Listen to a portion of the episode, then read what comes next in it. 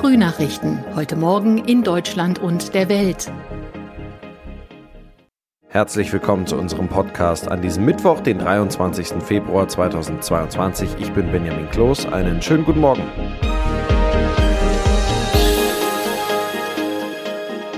Das sind heute unsere Top-Themen aus Deutschland und der Welt. Alles Aktuelle zum Thema Russland von unserem Korrespondenten in Moskau. Wie geht die Bundesregierung mit den Energiepreisen um und gibt es bald einen höheren Mindestlohn? Hat die Diplomatie im Konflikt zwischen Russland und dem Westen nach den Ereignissen der letzten Tage überhaupt noch eine Chance? Moskau hat sich dazu bereit erklärt, mit der Ukraine zu verhandeln unter Vermittlung von Deutschland und Frankreich. Allerdings verbindet Russland diese Bereitschaft mit Forderungen und Bedingungen, die einen solchen Friedensgipfel im Moment nahezu unmöglich machen. Christian Thiele berichtet aus Moskau. Diese Erklärung für Verhandlungen bereitzustehen, kann Putin nicht ernst meinen, oder wie sehen Sie das? Wie ernst er das Ganze meint, da würde ich auch mal zu gern seine Gedanken lesen können. Wir dürfen aber auch nicht vergessen, dass Russland auf den Westen angewiesen ist. Ich sag mal nur Öl und Gas, das Russland verkaufen will. Und Russland verlangt ja auch immer noch Sicherheitsgarantien vom Westen. Also die NATO-Technik, die soll möglichst weit weg von der russischen Grenze. Und mit dem, was da jetzt passiert und den ganzen Militärmanövern, da erreicht Putin genau das Gegenteil. Die Ukraine, die bekommt mehr Waffen vom Westen und die von Moskau erhoffte Spaltung des Westens, die ist bislang mehr oder weniger ausgeblieben.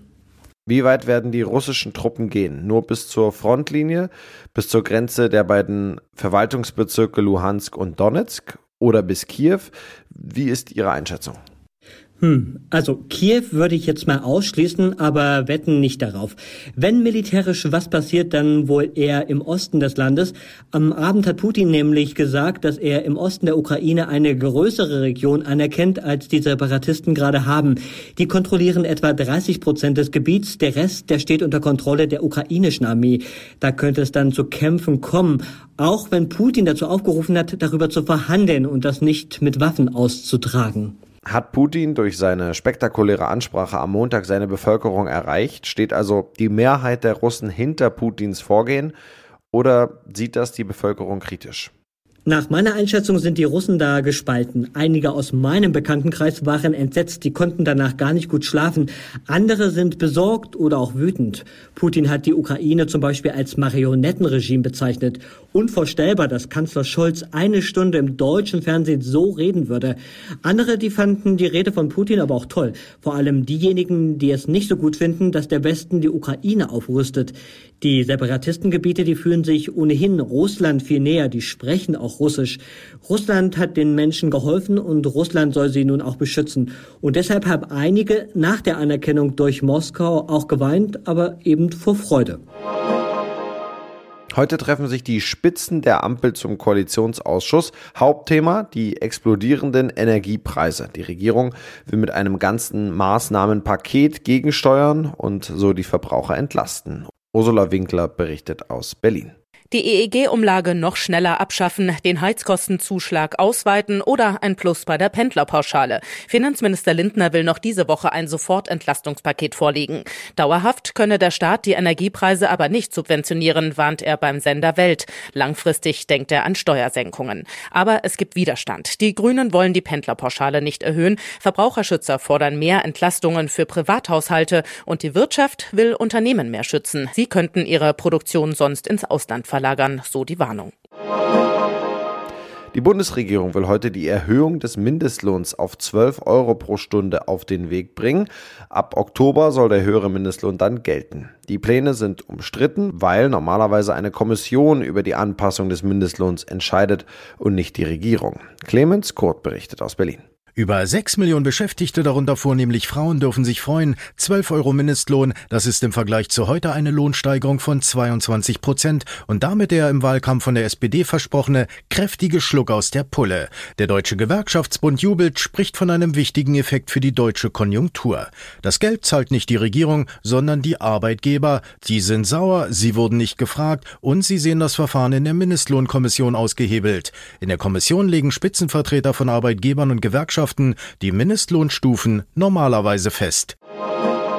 In unserem Tipp des Tages geht es heute um eine Warnung an alle, die mit Auto und Motorrad unterwegs sind. Denn in manchen Regionen Deutschlands sind bereits Frösche, Kröten und Co. in Wanderstimmung. Ronny Thorer berichtet. Die Kröten sind dieses Jahr eher früh unterwegs, oder? Ja, weil das Wetter zuletzt war zwar stürmisch und regnerisch, aber in den meisten Regionen doch auch schon recht mild. Und das lockt Kröten, Frösche und Co. aus ihren Winterverstecken. Wir Menschen lechzen ja auch nach den ersten milden Tagen, um endlich wieder mehr draußen zu sein. gerade in der Nähe von Gewässern natürlich, Teichen, Flüssen, Bächen und besonders in der Dämmerung sind Kröten und Co. unterwegs und oft auch Helfer und Helferinnen, die die einsammeln wollen. Heißt für Autofahrer oder Motorradfahrer Fuß vom Gas, aber auch nicht voll auf die Bremse.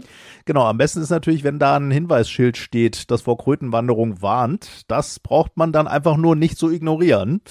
Also wirklich Tempo reduzieren und wenn die Tiere vor einem auftauchen, dann Tempo deutlich runter möglichst, aber auch checken erstmal, ob hinter einem jemand ziemlich dicht auffährt oder ob der Gegenverkehr gerade naht. Oberstes Gebot ist immer nur so stark bremsen oder ausweichen, wenn man das kontrolliert hinkriegen kann. Sonst besteht da zum Teil Lebensgefahr. Und im Zweifel muss dann doch leider lieber die Kröte dran glauben.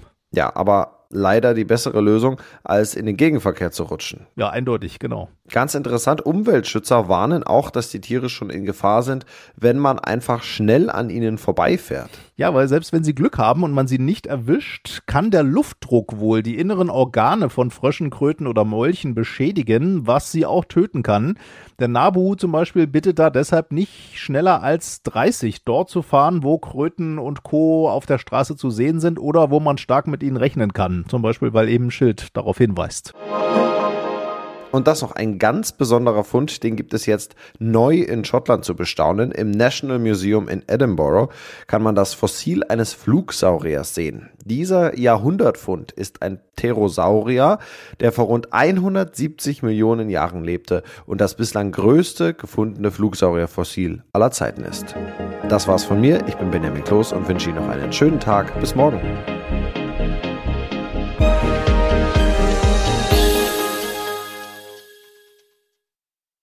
Das waren die Frühnachrichten. Mehr Infos und unsere lokalen Top-Themen auf aachenerzeitung.de und aachenernachrichten.de.